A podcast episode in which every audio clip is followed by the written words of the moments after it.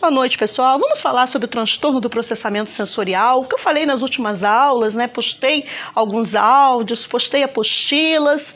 Né? Vamos falar dessa criança, principalmente as crianças autistas que sofrem né, com esse distúrbio, esse transtorno nesse processamento sensorial. Né? As coisas não acontecem como tem que acontecer de fato pelo lado sensório. As crianças reclamam da luz, do som, de odores, têm muita dificuldade para identificar letras, formas e cores semelhantes. São exigentes com o tipo de comida que quer consumir, assim como apresentam resistência ao contato físico né, não gostam muito de abraço, não gostam de beijos. Para muitas crianças com esse tipo de características, né, podem ser julgadas como mimadas, sem educação. Mas você já parou para pensar que elas podem ter algum tipo de distúrbio neurológico? Bem, vamos falar dos tipos de integração sensorial ou de processamento. Precisamos da integração sensorial diariamente, uma vez que o nosso corpo reage aos estímulos vindos do ambiente a todo momento. As nossas capacidades de processamento sensorial são usadas para interação social, para o desenvolvimento de habilidades motoras e para atenção e concentração.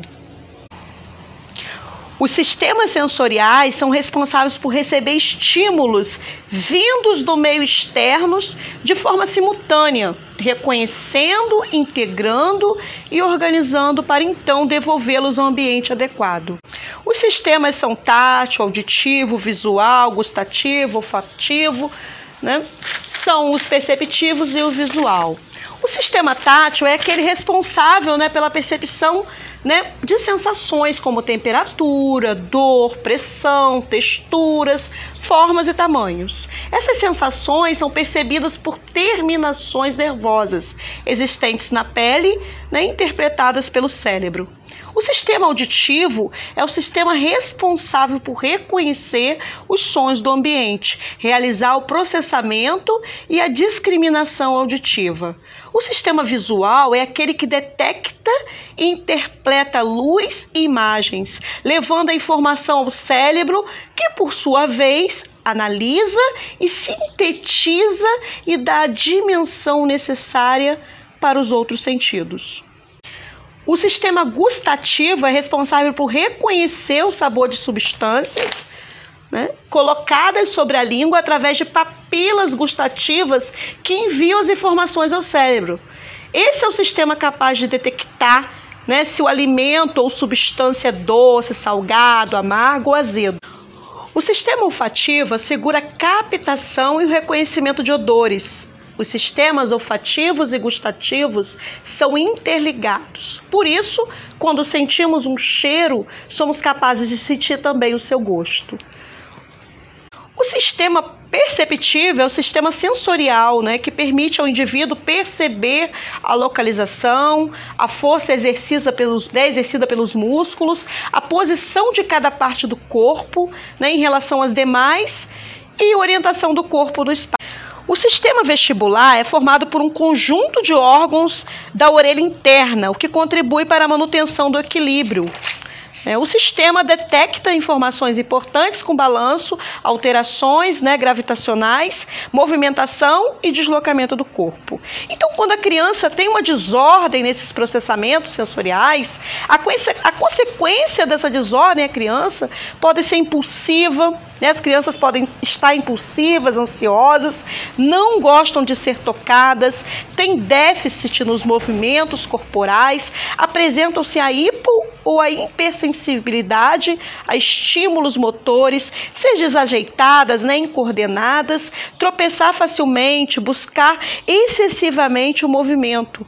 Ela incomoda-se com texturas de roupas, além de ter um déficit na concentração perturba-se com ruídos e tem dificuldades de relacionar-se com criança da mesma idade. Tudo isso pode influenciar na sua capacidade de aprendizagem. Então, postei sobre o livro sensorial, né? Hoje deu uns modelos aí, tem uns modelos também no outro app, né? Falando sobre tapete sensorial.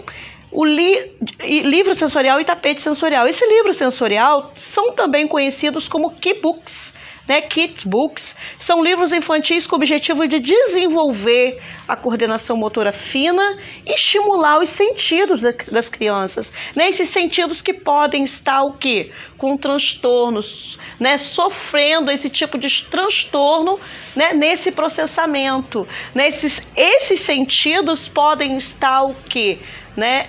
Atípicos, né, devem estar o quê? Né, podem estar com algum tipo né, de deficiência no seu processamento.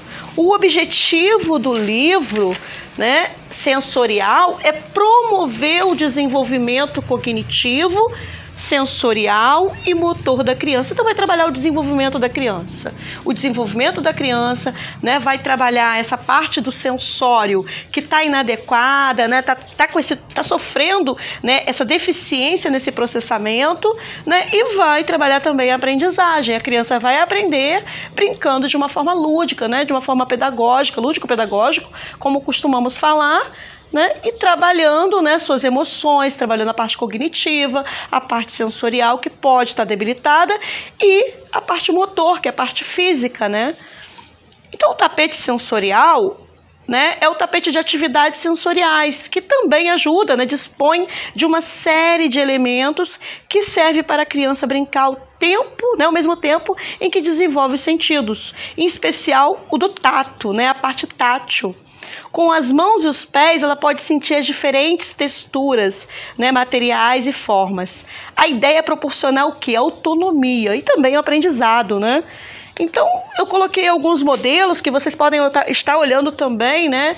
Tem vários modelos se vocês quiserem, né? Podemos falar sobre isso depois, podemos ver como confecciona, né? Só para vocês terem uma ideia de como trabalhar essa parte sensorial, que vocês podem ter materiais, né, à parte para lidar com esse tipo de processamento sensorial. E também vamos falar do kit, né, do kit sensorial que o mediador deve ter em mãos para né, tratar, cuidar, para ter esse kit para quando a criança tiver essas birras, nessas crises maiores, ele se assegurar nesse kit sensorial e ali ele poder conduzir nessa parte sensorial. Então é isso, pessoal. Espero que vocês tenham gostado dessa aula, tá? Tá diferente, coloquei em áudio. Tenha uma boa noite. Vamos ficando por aqui.